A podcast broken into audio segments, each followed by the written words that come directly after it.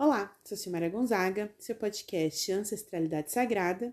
Eu estou hoje aqui novamente com o professor em filosofia, Cídio Lopes, para falar com vocês sobre o capítulo 14, que se fez para mim um dos capítulos mais emblemáticos dessa jornada de leitura, porque ele tem uma estrutura diferente dos demais. A própria Clarissa alerta isso para gente quando ela diz que todas as outras histórias basicamente eram etapas de um processo.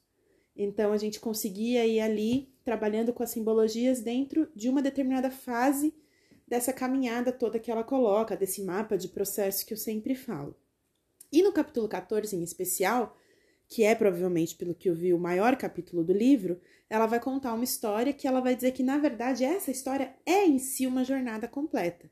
E aí então, dentro dessa jornada, ela vai falar de sete estágios em que a donzela, no caso da história, passa para fazer o seu processo de despertar, o seu processo de consciência, enfim, como a gente queira chamar.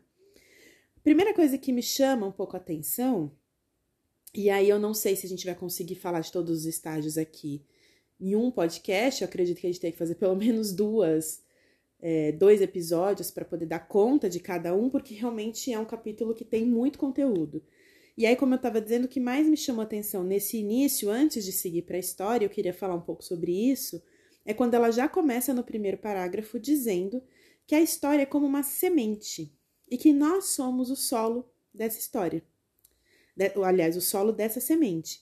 E que o ato de ouvir uma história nos permite vivenciar essa história, ter ela como uma experiência real, como se a gente estivesse participando dessa experiência. E isso para mim foi bem interessante porque me faz relembrar toda a minha trajetória de leitura. E eu tive por muito tempo trabalhando desde o processo dos círculos de leitura, na minha adolescência, quando eu fiz magistério e tive essa oportunidade, até depois, quando eu fui desenvolvendo os meus próprios projetos de leitura em grupo, leitura em grupo, leitura pública, leitura compartilhada, justamente nessa questão de que as histórias, quando a gente trabalha principalmente na intensidade do grupo, elas têm uma força de experiência. E aí elas geram repertório de vida e bagagem de vida. Então não foi raro os momentos na minha vida em que eu consegui acionar esse repertório dessas histórias, que não foram histórias efetivamente vividas, mas foram vividas no fim das contas, porque foram lidas e assimiladas, e elas me deram vazão para tomar decisões e para processos de autoconhecimento, e uma série de outras questões na minha vida rotineira, na minha vida prática, na minha vida real. Então, para mim foi muito interessante ela falar isso, porque para mim é esse caminho mesmo, que a literatura assume dentro do processo, e aí até aqui como um processo terapêutico, inclusive, de formar realmente esse repertório de vida. E eu queria convidar você, Cid, nesse primeiro momento, para pensar essa questão da relação com as histórias. Eu não sei muito como que é a sua relação, tanto de ouvir histórias, desde a nossa infância até depois, quando isso vira efetivamente um hábito de leitura em algum momento da sua vida. Queria pensar nesse primeiro momento, antes da gente entrar na história, sobre essa experiência fundante que as histórias às vezes acabam tendo na nossa jornada pessoal. A minha. Olá, cumprimentos aos seus ouvintes. É, como Silmara disse, eu sou o professor Cídio Lopes, é, professor de filosofia, teologia e educação. É, o meu contato com o texto, com a literatura, é, curiosamente se deu pela via do religioso. Então, e curiosamente, a literatura religiosa acaba se apresentando não como literatura. E só depois, num dado momento, que você descobre que é literatura da mesma forma. E descobre também que a literatura não é só escrita, mas é também a oral. Então, a narrativa literária, a narrativa ah, que ocupa este lugar, ela pode acontecer nessas três modalidades, pelo menos. A literatura sagrada, ou a literatura ou a narrativa sagrada oral, pensando aqui nas tradições africanas, por exemplo, ou de que tem relação com a tradição africana, no caso da Umbanda no Brasil, ou no caso do Candomblé, é, aqui mais imediato na cultura brasileira, mas pensando também em várias outras tradições uh, religiosas que só tem oralidade, não tem texto escrito. Então, nesses dois casos, nós estamos falando do mesmo fenômeno literário, porque em última instância são narrativas. Sim. A novidade é que uma apresenta-se, no caso da, da, não oral, da escrita, é registrado em papel E dentro das registradas em papel, você tem uma que é colocada num lugar chamado sagrado e a outra não. Então, a minha experiência maior, desde a minha infância, mais forte, eu diria que é de uma dada oralidade, porque no contexto católico de onde eu me formei, é, você tem muita oralidade, porque de, dos mais velhos que vão passando para os mais novos, no meu caso específico, com a minha avó, portanto, uma relação afetiva, é, de afetividade, entre afetividade e esta literatura. Uh, e o texto bíblico, com o qual eu lidei de várias perspectivas uh, durante muitos anos.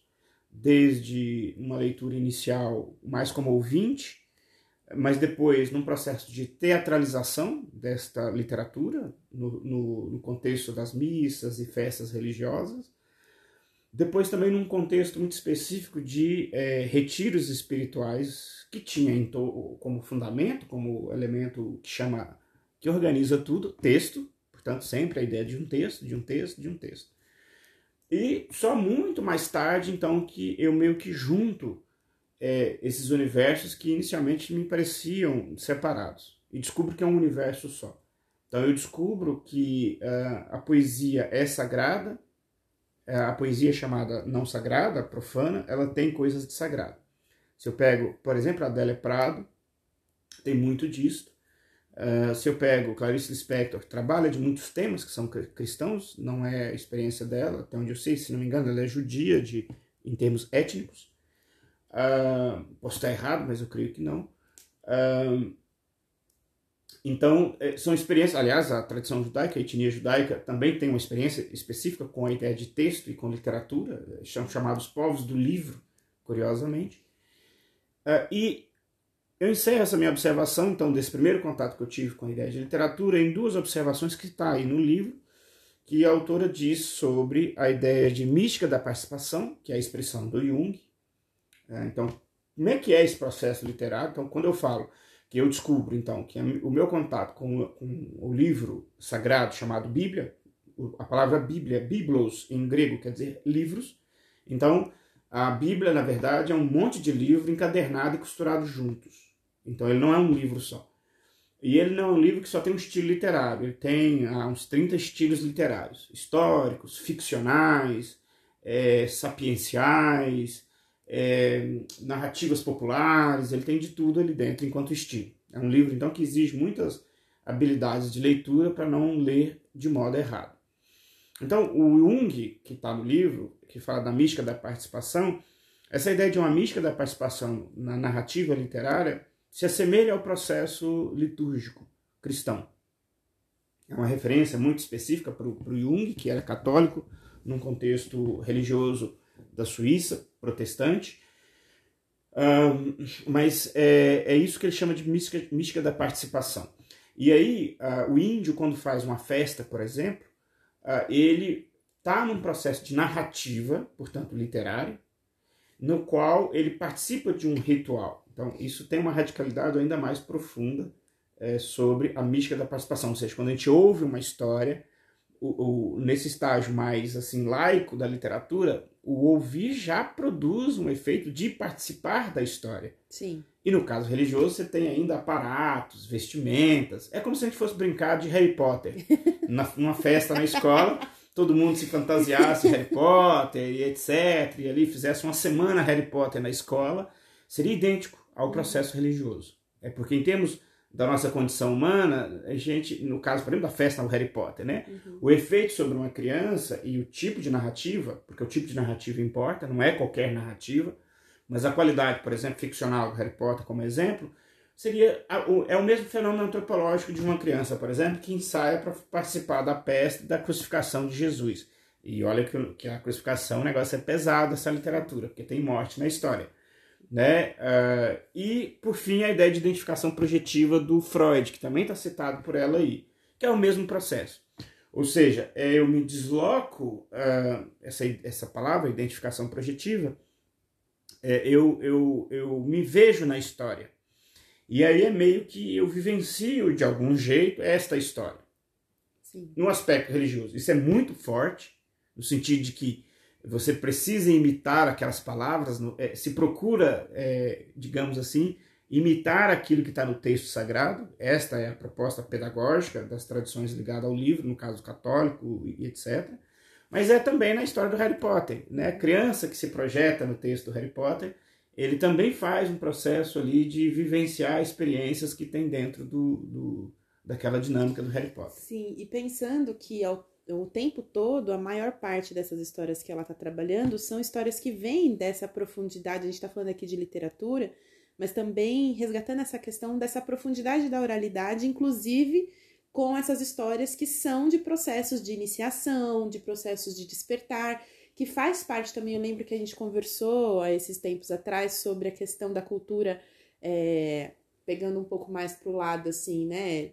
Talvez sertanejo da coisa, a cultura de roça que você sempre fala, e de quando a gente não tinha ainda, né, o celular, a televisão na roça, que você diz que ainda pegou um pedaço disso, de como essa questão de contar histórias era é, bem forte e também lembrando que esse contar histórias não eram só histórias no sentido de experimentar uma ficção, mas realmente no sentido de, de fundar né, de nos fundar enquanto ser humano e de nos humanizar dentro do processo, né? Nos humanizar não no sentido de se tornar um humano bonitinho, não é essa questão de julgamento moral, mas na questão de você experimentar todos os vieses internos que a gente tem dentro da nossa psique, dentro dos arquétipos e dentro da jornada da vida, que vai exigir lidar com uma série de questões, com ser mulher, com a morte, que a gente já mencionou aqui, com todos esses processos que são falados no livro todo você toca em dois temas que eu quero dar sequência na reflexão, eu acho muito pertinente. Você usa a palavra de iniciação.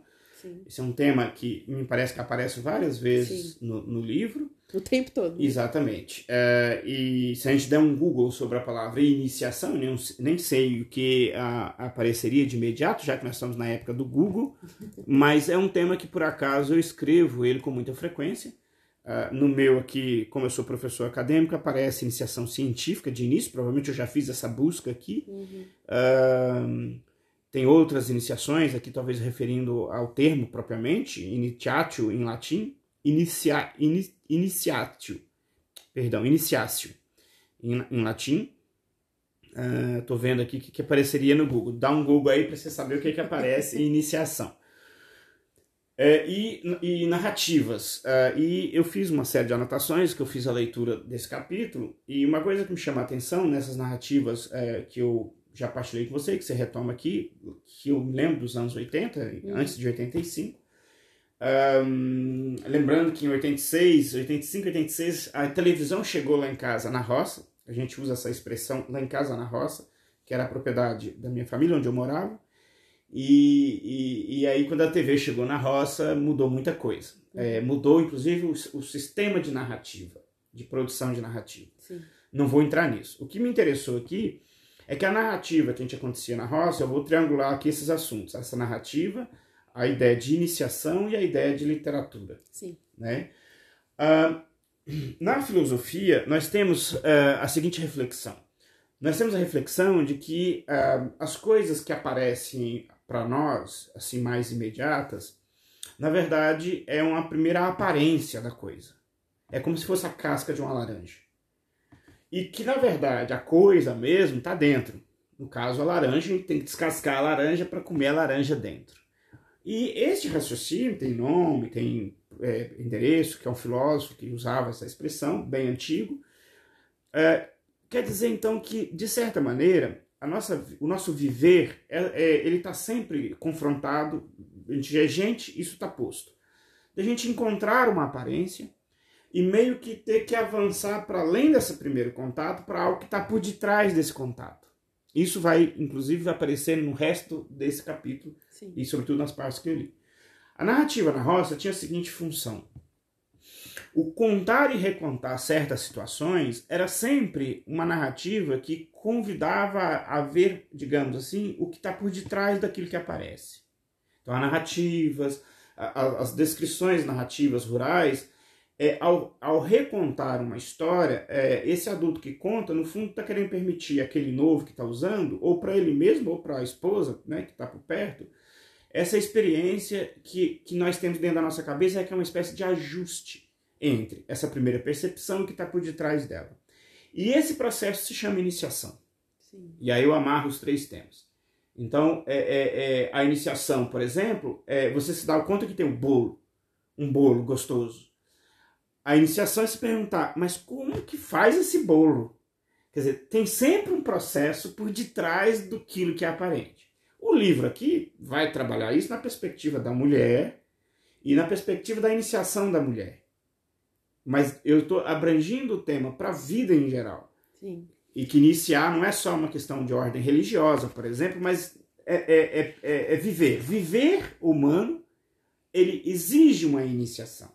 É, e não só viver né, em si, mas o viver dentro desse processo do se questionar, do buscar ferramentas, de se desenvolver, de tentar fazer esses questionamentos que você está falando, né? O que que está por trás das coisas, o que que as coisas efetivamente são, o que que eu efetivamente sou, qual é o processo que eu preciso fazer para encontrar, por exemplo, esse arquétipo que está aqui, de, dessa mulher selvagem que sustenta toda uma estrutura da vida objetiva. No capítulo aqui, para mim, do início ao final, a trama desenvolvida pela autora de um modo é, que, que usa uma técnica específica é tratar de um modo muito rico, na verdade, do início ao final, o processo de se iniciar ou não. É, entre no, logo no início, né, a ideia de, de, de, entrar pelo caminho mais fácil, que não é da iniciação, o caminho mais fácil é o aparente imediato, e as consequências que dá para quem não opta pela iniciação, ou seja, por ver as coisas por detrás da aparência. Sim. E ela, ela, faz isso no que se refere à própria condição da mulher. Sim, e aí eu queria só complementar isso que você está falando, porque aqui mesmo no texto ela coloca que todo esse processo é como se fosse um rito de resistência. E que, na verdade, passar por essa jornada com toda essa consciência vai fazer com que a gente crie uma resistência. E ela diz que não é uma resistência no sentido de endurecimento, é uma resistência no sentido de criação mesmo, de nos, na verdade, nos fortalecer internamente e criar uma alma resistente, uma alma potente que consegue passar por todas essas descidas subterrâneas que a gente vai entrar aqui. Inclusive, o nome desse capítulo 14 é La, La Selva Subterrânea, a iniciação na floresta subterrânea, a história da donzela Resistente aqui uh, é, é uma palavra que tem ambiguidades, que também requer uma aparência e o por detrás da aparência. A Sim. mulher resistente, como termina inclusive o capítulo, Uh, lá no finalzinho tem uma expressão que, que eu observei, uh, que eu vou ler rapidamente aqui, que eu achei é, pertinente agora retomar aqui. Uh, aqui procurando, chego lá rapidinho. Porque essa ideia de resistência, ela pode é, criar uma ideia que é, é contrária à doçura, ou seja, sim, uma sim. mulher resistente é aquela que apanhou na vida e se tornou uma pessoa amarga. Sim. E resistente, nesse caso, não é isto. Resistente é uma outra coisa. A parte que, que encerra que o capítulo, na página é, 560, ah, é, por dentro, é, fala que a mulher que foi iniciada, né, foi lá e voltou, né, e uhum. renasceu, digamos assim. Quando emergimos de volta do outro mundo, depois de uma das nossas incursões por lá, por fora pode parecer que não mudamos, mas por dentro recon, re, recondo, reconquistamos, reconquistamos, é questão de vista aqui, um vasto território feminino e selvagem. Na superfície ainda somos simpáticas, mas debaixo da pele, decididamente, não somos mais mansas. Uh, eu, eu, queria destacar aqui esta é, possível ambiguidade na, na, interpretação, porque na verdade não, não quer dizer que se é, é, é de, se apanhou tanto que eu absorvo em mim a capacidade de ser violenta com os outros. Não. Então é um, é, é um exercício muito difícil, porque naturalmente se a gente apanha muito na vida, infelizmente nós temos a tendência de começar a bater para fora. Uhum. E a gente equivocadamente acha que isso é uma solução, e não é. A palavra resistência aqui, criar uma resistência, é que nossa, nossa definição de personalidade, ela é uma demarcação em relação ao nada. Sim. Então, resistência aqui, resistente, é exatamente se construir. É, isso, e isso é intencional, isso não é por acaso. Sim. Eu queria aproveitar agora e passar então para a história em si, que aí acho que ela já vai abrir todos os, os arquétipos que depois ela vai destrinchar em cada um desses estágios. Mas basicamente a história é assim: conta de um homem que Se você quiser, eu conto a história, né? É basicamente. Eu, eu, comecei a história confundindo com a história anterior, peraí. Mas pode me ajudar, pode me ajudar, a gente conta junto. Num resumo fundamental, eu sou muito sintético para contar ah, a história. Não, também ah, vai então tirar o encantamento de contar os detalhes da história. Então conte a história. Mas assim, ele conta a história, na verdade, de um moleiro que ele estava passando por um. O moleiro estava em dificuldades e ele estava é, é, numa dada cena cotidiana, mas, é, digamos assim, materialmente ele estava em dificuldades. E ele encontra um ser, né, um indivíduo, que propõe para ele maravilhas. E, obviamente, ele pensa, e o que, que você quer em troca? Eu disse, não, eu só quero o que tem atrás de, de uma... Sim, é isso mesmo. De uma tuia ali, né? É, ele fala que ele quer o que tem atrás da casa. Tuia já é uma interpretação minha das minhas histórias infantis, né? A Não. tuia é um lugar que guardava milhos, os mantimentos. É, uma, é, então, um armazém rural. É isso mesmo. Ele fala que, na verdade, ele, o que ele quer em troca é só o que está atrás da casa, não é isso? Isso, isso. Lembrando que o moleiro estava em dificuldades. Sim, né? sim. E, e aí a proposição do cara era sedutora, né? Sim. Te dava tudo que ele precisava, não sei, mas aí, o frigir dos ovos, a história é esta. Isso. E pedi em troca o que estava atrás da, desse lugar, que eu estou chamando de tuia, mas o livro chama de outra coisa. Uhum. E ele pensa, ah, lá tinha um pé de, de, ma uma de macieira. macieira. É, é então fica com isso. Isso. Depois eu planto outro, isso, pensa, isso. né, na questão da macieira. E aí, rapidamente, eles fazem esse acordo. E meio que um pacto mesmo, né? E depois disso ele fala: então tá certo, eu vou voltar daqui a um tempo para buscar o que eu vou buscar, o que eu, o que eu quero de direito. E aí então ele vai embora. Quando o moleiro chega dentro da casa e vai contar para a mulher, né? Porque a mulher na verdade vem procurá-lo também falando: "Nossa, a nossa casa tá cheia de riquezas e roupas e uma série de coisas e tudo mais". E aí ele fala: "Ai, porque eu consegui fazer, né?" E ela fica perguntando para ele como que ele conseguiu fazer isso, e ela fala: ah, aí ele conta para ela: "Não, que eu falei, passou um homem assim assim assado e eu falei para ele que daria o que estava atrás da casa, que foi o que ele tinha me pedido". E aí a mulher começa a entrar em desespero, entrar em desespero, porque o homem não tinha visto, mas atrás da casa, na verdade, entra a macieira e a casa estava a filha desse casal que estava lá varrendo o quintal.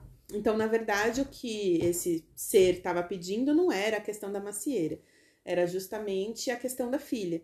E ele diz que vai voltar depois de um determinado tempo para buscá-la. Quando a filha fica sabendo disso e vai se aproximando o dia é, desse ser vir buscá-la, a mãe a banha, a veste e ela começa a chorar compulsivamente. Sobre as próprias mãos, ela chora, chora, chora, chora, chora. E quando esse ser chega para tomá-la para si, ele não consegue se aproximar da donzela. Porque ela tá banhada, porque ela tá ali com toda a sua pureza e tudo mais. Depois a gente vai entender todas essas simbologias com maior profundidade. E ele diz que então ele não quer mais que ela se banhe. Ela não pode mais tomar banho até que ele retorne, ele dá mais um prazo que ele vai retornar depois.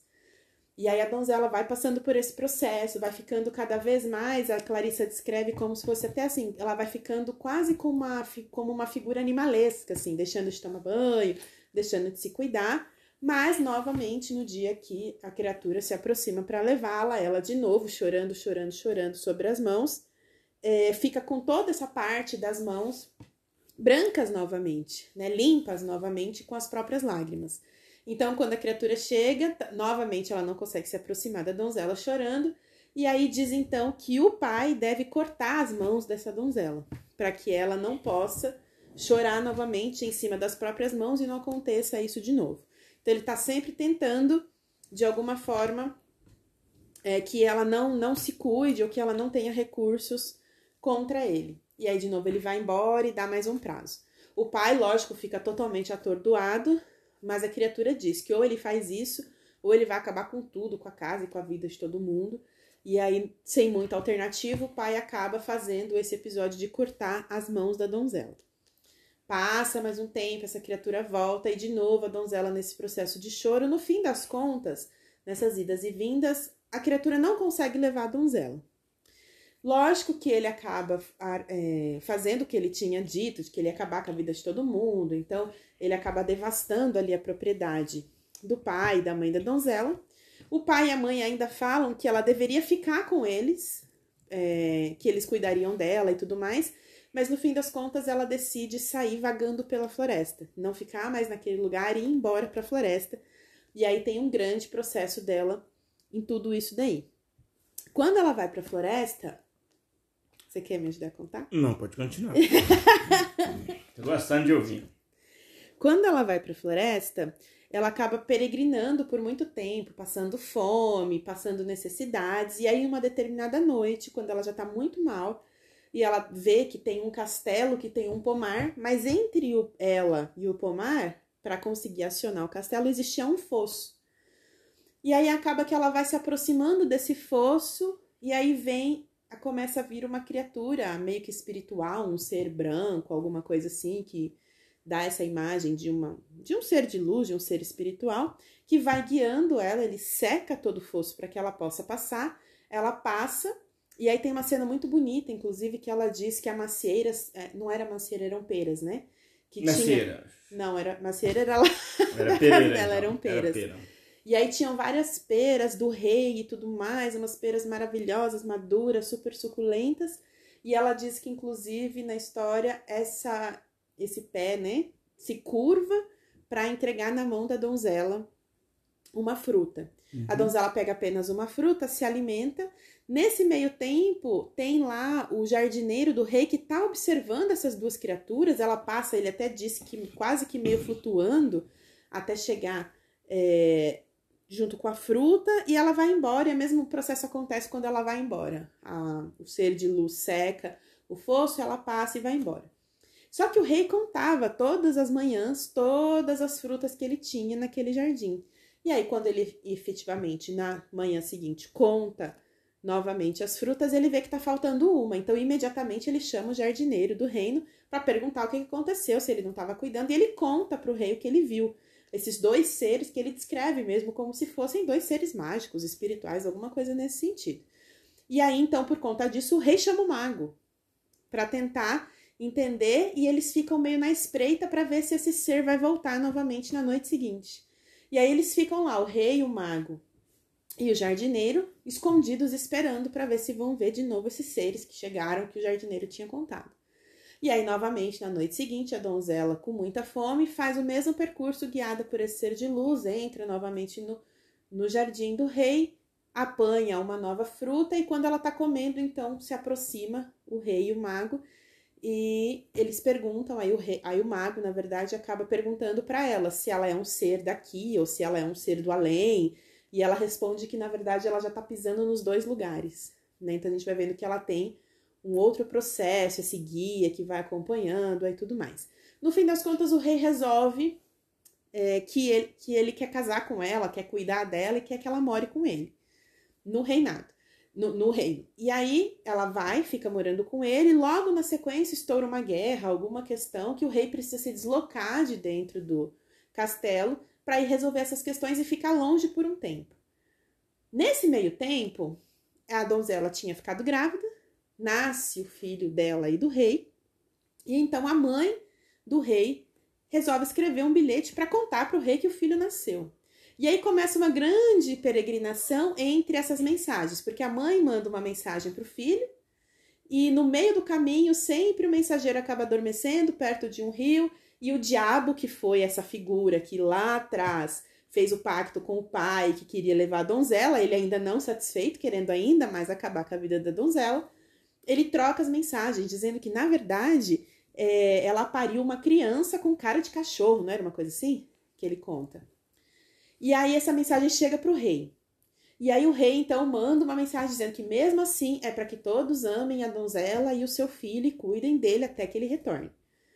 De, novamente, quando o mensageiro está voltando, ele acaba sentindo muito sono, adormece na, na beira do rio e o diabo troca a mensagem dizendo que o rei mandou matar a mulher e a criança. E aí, quando a mãe recebe aquilo, ela fala: Não é possível que o meu filho mandou essa mensagem ela manda uma confirmação. Sei que nessa vai e volta umas três, quatro, cinco vezes essas mensagens de ida e de volta, até que na última delas o diabo escreveu no retorno para a mãe do rei de que era, na verdade, além de matar, era para guardar umas partes, não sei se era língua, os olhos, alguma coisa assim, é, que ele gostaria de ter a comprovação de que a ordem dele foi obedecida e tudo mais. Só que o rei não tinha dado nada dessas ordens. Mesmo ele recebendo mensagens absurdas, falando que o ser era monstruoso e uma série de coisas que o diabo estava contando, ele continua dizendo que, que é para deixar eles lá e para cuidarem deles. Enfim, a mãe do rei, muito desconfiada de tudo isso, acaba ajudando a donzela a amarrar o filho no próprio corpo para que ela possa fugir de novamente para a floresta. É, e aí ela acaba até pedindo para matar um animal, alguma coisa assim, para ter lá a língua e para cu cuidar daquilo, conforme tinha sido, conforme a mensagem, a ordem do rei. Enfim, quando o rei retorna, ele pergunta: cadê a esposa, cadê o filho? E a mãe fala: mas como assim está perguntando por ele? Se você mesmo pediu para matá-los e tudo mais. E aí, na conversa, acaba desenrolando e ela entendendo que ele não tinha pedido isso e ele entendendo o que tinha acontecido no meio das trocas de mensagem. O fato é que a donzela acaba ficando, se eu não me engano, sete anos dentro da floresta. Nessa peregrinação, ela acaba encontrando uma família que a acolhe. Durante todo esse processo desses sete anos, as mãos delas vão sendo reconstruídas, então ela vai crescendo de novo, e a Clarissa diz que ela ganha mãos de criança, não, acho que de bebê primeiro, depois de criança, até que enfim ela consegue reconstruir as mãos dela como uma mão de mulher. Tudo emblemático assim dentro desse processo da relação com o próprio filho. Junto com isso, o rei também sai do reinado procurando por essa donzela, porque aí ele fica enlouquecido, querendo achar ela novamente, porque a mãe conta que ela fugiu para a floresta. E ele começa a procurá-la, procurá-la, e ele também vai passar por um processo de sete anos. E aí ele vai passar por aquele processo que ela passou lá no início, né? Ele fica sem tomar banho, quase sem se alimentar, ele também vai virando um ser meio que selvagem, meio que animalesco. No fim das contas, ele acaba sendo encontrado e sendo acolhido nessa mesma casa que está a donzela. Ela reconhece e diz que ela então é a mulher e que aquele era o filho dela, dos dois. Ele não acredita porque ele fala: Ué, mas você não tinha mãos, você não pode ser ela e tudo mais. E ela tinha guardado, o rei, eu esqueci de contar que quando ele leva ela para o reino, ele dá para ela um par de mãos de prata. E ela, conforme vai crescendo as mãos, ela guardou essas mãos de prata. Então ela mostra para ele, conta o que aconteceu e enfim eles conseguem ficar juntos novamente. Mas existe todo um processo que esse rei passa, que essa mãe desse rei passa, que os pais dessa donzela, e aí então a Clarissa vai começar a destrinchar cada uma dessas etapas como uma das sete etapas do processo. Então a história é basicamente esta.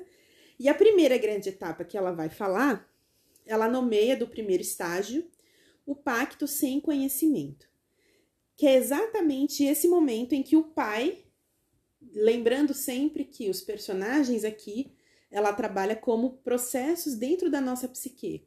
Então, pensando que a donzela, que o pai, que a mãe do rei, que o rei, são todos aspectos dentro da gente. E ela diz que então esse aspecto do pai, que dentro da psique deveria ser um arquétipo de proteção dessa donzela, enquanto ainda ela não é mulher, ainda não dá conta de si, ele falha nesse processo. Ele não tem uma percepção completa, acaba fazendo um pacto sem saber o que ele está efetivamente fazendo. Então, essa ideia de um pai que está meio adormecido dentro da psique e que não consegue desenvolver esse papel de segurança. E aí ela vai dizer quantas vezes na vida, enquanto mulheres, não fizemos pactos infelizes, achando que estava de repente conquistando uma determinada coisa. E tinha um monte de coisa por trás que a gente não estava vendo. Isso tem a ver até com o que você estava falando sobre a coisa em si ou por trás da coisa. É, eu até anotei aqui uma coisa interessante que a história da moça tem uma, uma forte marca de, do destino, né? Como que o destino nos afeta. Uh, e o destino da, da história, e obviamente o destino nosso, da nossa condição, é, a gente sempre se, se pergunta depois que a gente vive o processo, olhando para trás, a gente sempre pergunta, a gente parece que sempre gostaria de, de reformular. Num dado momento a gente não quer fazer isso mais, porque a gente compreende que não é assim que funciona, mas temos a tendência de querer reoptar. Porque a ideia de pacto é, é, é popular, a expressão pacto, né? Inclusive, uhum. quando você falava aqui, eu lembrava das histórias de, de infância de, da cultura mineira, onde eu não lembro toda a história, mas tinha um jogo entre um mineiro esperto que fez um pacto e deu a arma para o pro diabo. Mas em Minas, em algumas regiões de Minas, alma e arma é, se fala se fala arma, não fala Ah, alma. e aí tem um jogo que o mineiro passa a perna no diabo e entrega para ele a arma e não a alma, né? Ai, É, enfim, porque ele engana o próprio diabo, né? Mas é interessante que temos na- na- nos pactos sempre a figura do diabo, né?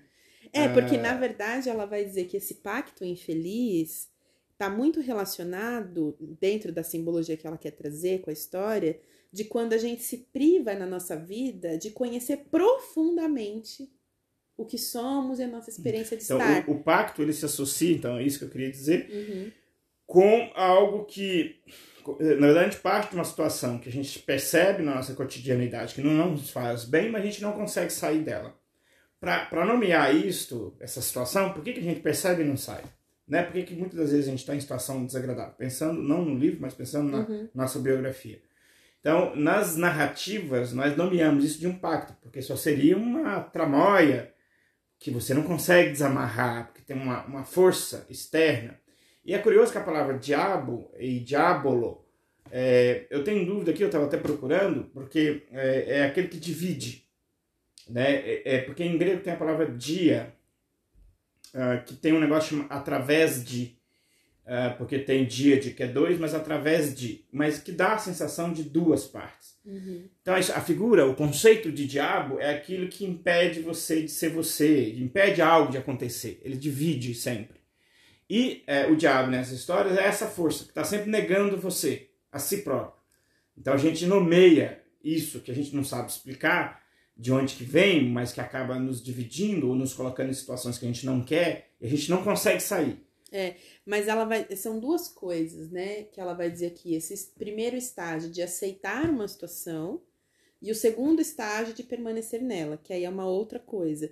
Que na verdade ela vai dizer que muitas vezes a gente entra nesse pacto por um entorpecimento mesmo da nossa psique. Aí é a eu- falta, só um minutinho, é a falta de estar alerta e desperta e consciente da situação, que é tudo isso que ela fala desse arquétipo da mulher selvagem, que quando estamos conectadas com ele, aí a gente tem uma maior chance de ter essa percepção.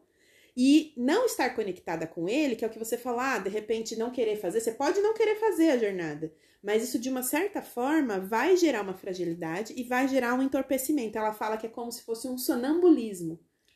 A historinha começa com a ideia de riqueza. Então tinha um moleiro que tá com problemas materiais e que faz um pacto para resolver um problema. Eu notei aqui, né? Que essa ideia de riqueza aqui no livro a gente pode compreender como o caminho mais fácil. Sim. Que é isso que você acabou isso. de dizer, que é o, o, o em vez de, ser, de- em vez de e ela usa a expressão o contato com a sua natureza selvagem, Sim. que é, digamos, uma força mais pura de si. É, A expressão natureza selvagem para mim pode ser traduzida dessa forma. Sim. Então, de certa maneira, isso dá um certo trabalho. E a gente tende, se a gente não cair a ficha, como diz na expressão mais velha, por aí pelo Brasil afora, cair a ficha, a gente tende a a optar pelo caminho mais fácil. Não por, por maldade, é porque é uma disposição natural da nossa vida. É, ela vai chamar, na verdade, isso como uma etapa de inocência. Isso. Que é isso que você tinha dito lá atrás também sobre o ver e o ver por trás da Isso, coisa. isso. Isso ela vai chamar de inocência. É, né? é, no Você- caso do, do pai aí, a inocência é. A gente brinca aqui em Minas, né? É, se você chega num laranjal e só tem um pé com laranja, é, é, se des- desconfia que tem alguma coisa errada, né? então. Só que você desconfia a partir de uma experiência ou de Isso, uma isso, bagagem ou de um isso, repertório isso, isso. anterior. Mas né? as pessoas continuam não desconfiando. Eu tenho, tive Então. um parente que parou a máquina que ele dirigia, viu um pé de mexerica e não fez a pergunta. Eu sempre Então. dizia que era uma outra pessoa, até que recente eu descobri que foi o próprio parente, que eu gosto muito, que foi lá e pegou as mexericas. Na terceira ele descobriu que tinha uma casa de marimbondo. Mas a historinha do, do moleiro, inicialmente, tem essa ingenuidade, né? Sim. De, E ela de não vai- se perguntar o que, que esse cara quer em troca. Será que é só a macieira, né? E ela vai dizer que, na verdade, no mundo não há permissão para permanecer inocente para sempre. Sim, sim. Então faz parte da jornada da vida, um dos processos é perder essa inocência. Uhum. Porque o pai, efetivamente aqui, ele simboliza na psique essa função de orientar, de nos orientar no mundo Uhum. objetivo. E para ele orientar no mundo objetivo e garantir uma segurança no mundo objetivo, efetivamente ele não pode ser inocente. Ele não pode deixar de fazer as perguntas necessárias, né? Então ele acaba colocando a donzela em perigo. No fim das contas, ela vai dizer que tudo isso faz parte de um processo, porque se colocar em perigo dentro desse movimento, também vai permitir uma série de consequências que são processos dessa jornada. Então ela vai falar, isso faz parte do processo, mas é importante a gente entender isso para que a gente não repita esse processo uma vez e outra vez e nunca aprenda. Porque senão a gente fica nessa roda, que eu gosto dessa da roda de Sansara, que está sempre repetindo a mesma coisa e nunca sai dela. Porque não aprende, porque não observa, porque não transforma a experiência em consciência. Ainda que no livro aí há uma indicação de que há esse entorpecimento. Sim. É, ou que ela chama ao primeiro estágio da alquimia, que ela cita aqui no livro, que é chamado nigredo, que é uma expressão que, que, quer dizer que a criatividade que se dá em contato com a própria subjetividade deixa de existir e você vai se entorpecendo, você vai perdendo contato de si consigo mesmo. Você entra numa verdadeira uh, nebulosidade de si mesmo, né? Sim. E aí ela vai dizer que essa figura do diabo que você mencionou, ah, sempre tem essa ideia do diabo e tudo mais nessas histórias.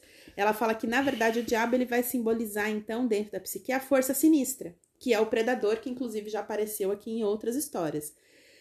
Em outras histórias, ele já apareceu nesse aspecto de quando a gente está perdida, de quando a gente tá passou por um processo ali, inclusive de sonambulismo, e você não percebe, então ele aproveita que você tá fragilizada para se aproximar e se aproveitar da situação. Então essa ideia dessa força sinistra da psique que vai conduzir meio que a nossa o nosso pensamento, assim, mais para o lado mais sombrio. E ela vai dizer que, além disso, aqui o que ela traz de novidade é de que essa força sinistra, ela também se atrai pela doçura da luz da donzela. Porque efetivamente a donzela não estava nesse espaço de fragilidade, o pai estava, a donzela não.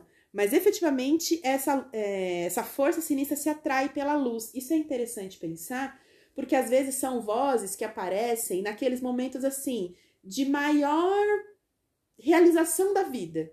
Um trabalho novo, um relacionamento novo, tudo que você de repente é, planejou muito ou demorou muito para conquistar, e aí você tá, nossa, super feliz que você realizou, mas vem aquelas vozes que começam a dizer e colocar em questionamento, ou sobre merecimento, ou como um processo de autossabotagem, ou como um processo que for, mas para entender que essa força é atraída também. Então, assim, é como se a gente nunca tivesse isenta dessa força que tá por aí querendo o tempo inteiro nos predar, o tempo inteiro acabar com as nossas ideias, o tempo inteiro colocar qualquer realização água abaixo. Então, entender que esse diabo é essa força também dentro da nossa psique. Então, de uma certa forma, ele tem atração também por esse movimento. Nas historinhas, o diabo é personalizado. Mas, na verdade, é, o diabo não seria uma personagem. Sim. É mais fácil a gente gravar a história né, personificando uh, tudo aquilo que, digamos assim, é, puxa ao contrário do esforço de ser indivíduo. Né? Sermos pessoas individuais exige esforço. A gente precisa comer, se agasalhar, beber, viver é isto. Uhum. Né? E tudo que faz ao contrário é isto, é o diabo. Lembra, e, e o, o, problema nas tradições evangélicas, neopentecostais, é que se dedicou muito tempo ao diabo e o personificou demais. Sim. E o risco ainda pior é que ao personificar essa figura, você procura inclusive outros humanos que se assemelhem a ele. Aí tem toda uma problemática pedagógica, cultural, antropológica de fazer isso. Sim. Até o momento que a gente concebia a ideia de um diabo, e mesmo que seja para seja para fins didáticos, pensar ele como um, um parecido com o humano, portanto ele recebe nomes é, que sempre lembra que ele pode ter fisionomia de bode, não sei o que, não sei o que, não sei o que, é uma fisionomia perto de humano que está atacando a nossa condição de humano. Sim. Mas não é só isso, isso é, só uma questão didática. Sim. É, uma, é, é, é tudo que é contrário ao esforço de viver, acaba sendo esta força diabólica. Uhum. Que... E, e, é, e é louco, né? Porque na verdade o que você falou agora me fez pensar na questão de colocar essa força fora. Que acho que essa é a chave, né? De de repente, em algumas doutrinas, colocar essa imagem, não trazer a consciência de que é uma força interna. Sim, é. Eu falo até sempre do perigo daquela frase, né? Que é muito hoje, a gente brinca com, com esse termo, né? Ah, eu sou só luz, né? Eu sou luz, eu sou pura luz, eu sou essência da luz e sou só isso. E na verdade, isso é um reforço de negação dos nossos aspectos sombrios. Uhum. E aí, nesse, nesse momento que você nega, e aí tem uma frase do Guimarães Rosa que eu gosto muito, que ele diz: aquilo que muito se evita se convive. Uhum. Né? Inclusive, aquele livro Grande Sertão Veredas começa justamente com essa investigação do mal, se o diabo existe, se não existe, se você pode vender a alma para o diabo. Toda a ideia era um pouco isso, porque lá no meio do livro tinha a ideia do pacto com o diabo. Então é importante a gente pensar nessa estrutura, de entender que essas forças estão dentro e que na verdade você não vai aniquilá-las, porque não existe como você matar essas forças. Aliás, o processo nem é esse. O processo é justamente a integração dessas forças, entender a força como sendo o que ela é, e você não vai transformar ela numa outra coisa. Então não adianta achar que a força demoníaca você vai transformar ela num anjo de luz, porque não, ela tem o papel de ser o que é dentro da nossa psique. O que importa é a gente conhecer e se integrar com ela, Quando como um movimento de vida. o que, que é essa definição, a gente começa a entender então que não é uma personificação apenas, é, mas, por exemplo, é, o computador ele carrega hoje em dia o, o, duplo aspecto de permitir você fazer uma coisa, nós que trabalhamos com computador sabemos a todo tempo disso, e ao mesmo tempo te desconcentrar do que você precisa fazer.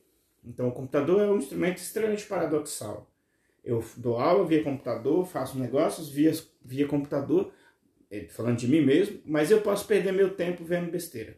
Sim. Mandando meme para os outros, é, procurando meme para mandar para alguém. Então, veja o aspecto do diabo. Então, não é tão. Ele não é um bicho cabeludo, né? Ele, ele, ele é nós mesmos que, que temos. É, que, que, somos afetos, que, que, deixamos ser afetados por isso, né? Sim.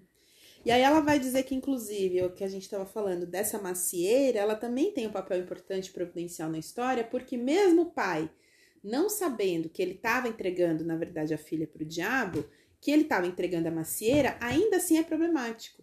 Porque a macieira, na verdade, ela diz que ela vai trazer justamente essa ideia é, de que ela representa o conhecimento. A maçã tem, inclusive em outros textos, como essa representante do conhecimento.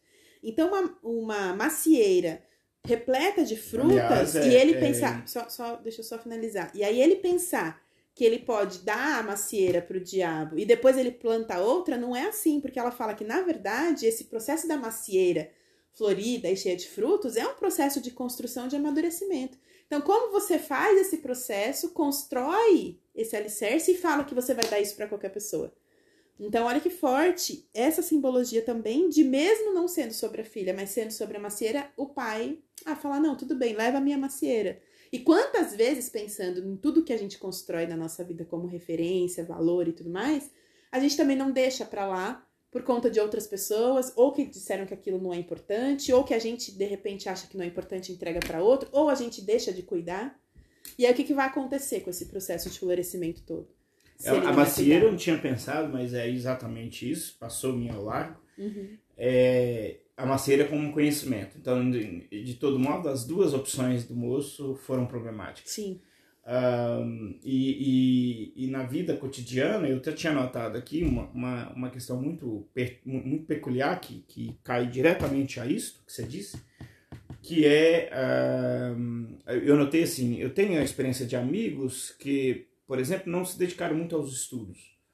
Nós convivemos numa certa infância, tínhamos uma dinâmica muito próxima. Eu continuei dedicando, obviamente, só fiz isso na minha vida uh, nos últimos 25 anos e esses amigos seguiram outros caminhos. E hoje em dia, se a gente se encontra, não é muito comum, mas temos notadamente uma diferença existencial. Isso não implica nada no aspecto da dignidade da vida desses amigos e a minha. Todos somos pessoas dignas. Mas de um ponto de vista da experiência humana, existe uma diferença grande, inclusive sobre o aspecto do envelhecimento. É, você se torna idoso mais rápido de acordo com a quantidade de dedicação que você fez na sua vida ao conhecimento. Isso é uma, uma questão muito problemática, porque é, nem todo mundo pode se dedicar ao conhecimento. É, não é uma coisa democrática na cultura brasileira.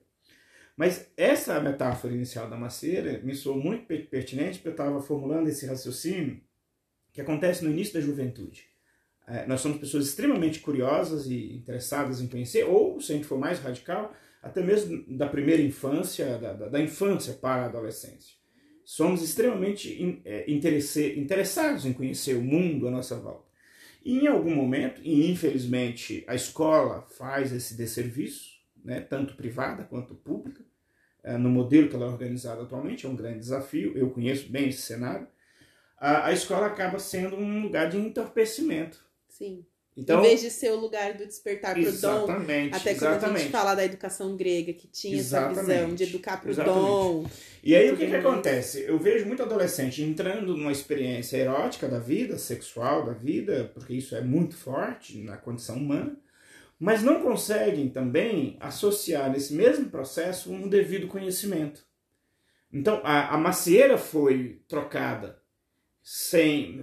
Não estou falando que, que, que, o próprio indivíduo é culpado, é um complexo Sim. que é, né? Mas de algum motivo foi trocada a macieira. E, e acabou se fazendo um pacto perigoso que foi com o diabo é, pelo prazer, né? Pela uma, pela uma promessa. Então você pegou o conhecimento e trocou pelo deleite. Pelo conforto, né? Exato. Ela chama isso de de repente você é, tomar a decisão por uma via mais, entre aspas, confortável. Isso. E a coisa que mais me assusta, e eu concluo, é que eu vejo muitas vezes é, jovens, e o seu público, por exemplo, de jovens mulheres, uh, que não têm acesso, é, então eu acho extremamente importante no serviço que você faz, uh, não têm acesso a essas reflexões. Sim. Ah, é. eu mesma, eu falo que se eu soubesse as coisas que eu sei hoje. Quando eu tinha 20 anos, eu estava falando com as amigas exatamente essa semana sobre isso. Fala, gente, quanto tempo a gente demora para acionar lugares que a gente deveria ter aprendido na escola? E olha, que você teve uma formação a partir dos 15 anos ligada à Sim. formação de professor do magistério de ensino médio extraordinária, do ponto de vista do que se estuda. Você estudou 15, 16, 17, 18 anos, você tinha uma rotina de estudo o dia inteiro, é, extremamente ligado à questão da cultura humana. E você logo nesse período também entrou em contato com a literatura, com os círculos de leituras, que é uma coisa que você faz há tanto tempo. É, e, e, mesmo assim você sente que ainda precisaria de mais, precisaria de mais trocas. E há pouco tempo um amigo me chamou a atenção disso, né? Que um, uma pessoa, e ele falou assim, você não pode tomar você como referência, que eu também tive um processo de formação semelhante.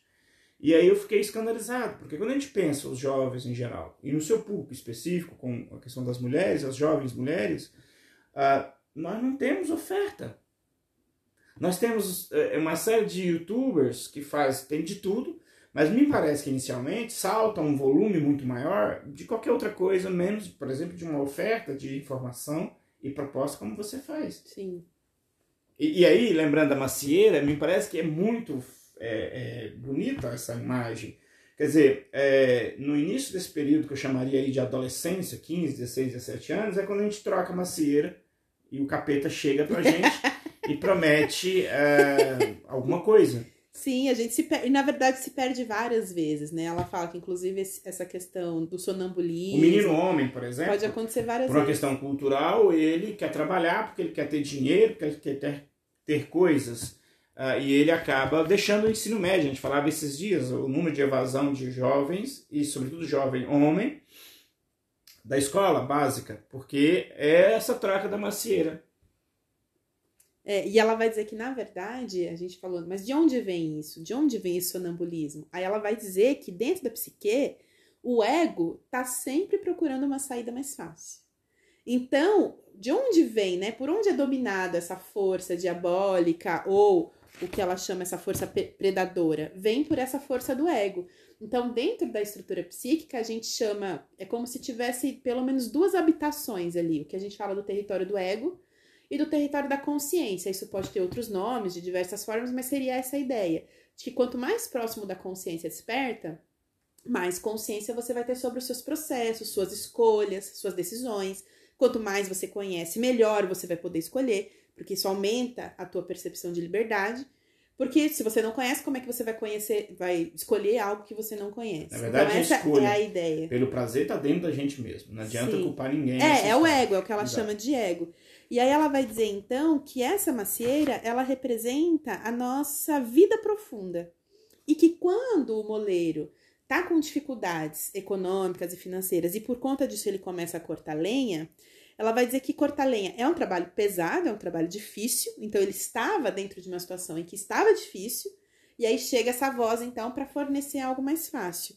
Porém, ela diz que essa capacidade de ele começar a cortar a lenha vai fornecer psiquicamente algo muito profundo, porque é como se fosse a, a como se fosse um processo de fornecer energia para as nossas próprias tarefas, desenvolver as nossas próprias ideias. Então ela vai dizer que isso é muito importante, e aí ele, na verdade, mas é uma tarefa difícil. E aí, quando ele recebe uma outra oferta de algo mais fácil, ele acaba deixando para lá.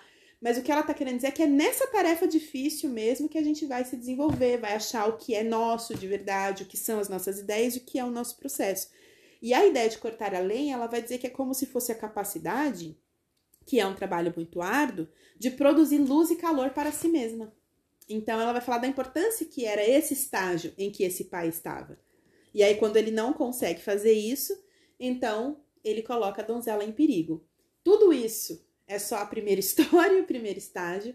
A Clarissa ainda diz que quando ela trabalha esse texto com mulheres e grupos de mulheres, ela acaba trabalhando cada um dos estágios em uma determinada etapa. Ela diz que às vezes um por dia, em algumas vezes um por semana, e às vezes ela demora assim até sete meses, porque realmente são conteúdos muito profundos que exigem um tempo de elaboração, um tempo para a gente conseguir assimilar eles dentro.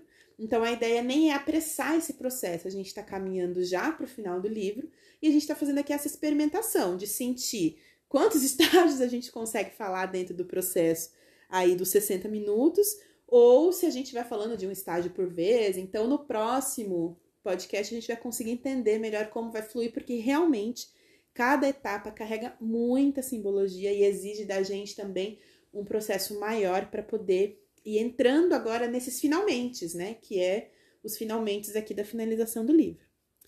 Quer comentar mais alguma coisa para encerrar? Não? Então eu quero agradecer por hoje e a gente depois segue com o segundo estágio no próximo episódio. E aí, segundo, e vamos ver quantos mais a gente consegue falar desses sete processos. Mas a ideia é um pouco essa, ir degustando e saboreando aos poucos mesmo, sem pressa de acabar. Esse foi o Ancestralidade Sagrada de hoje e a gente conversa, continua no próximo episódio.